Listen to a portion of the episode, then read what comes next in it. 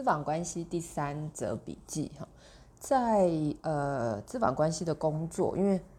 资访嘛，这是两个人的关系哈，所以有的时候我们好像会觉得，好像很难帮来电者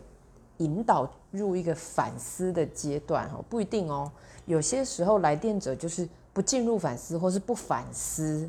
哈他有可能就是在这个上面，但是他的不反思并不能算在你的头上哈。那什么东西是我们身为咨询师要注意的是，我们要关切的是来电者的情绪在什么状态，他现在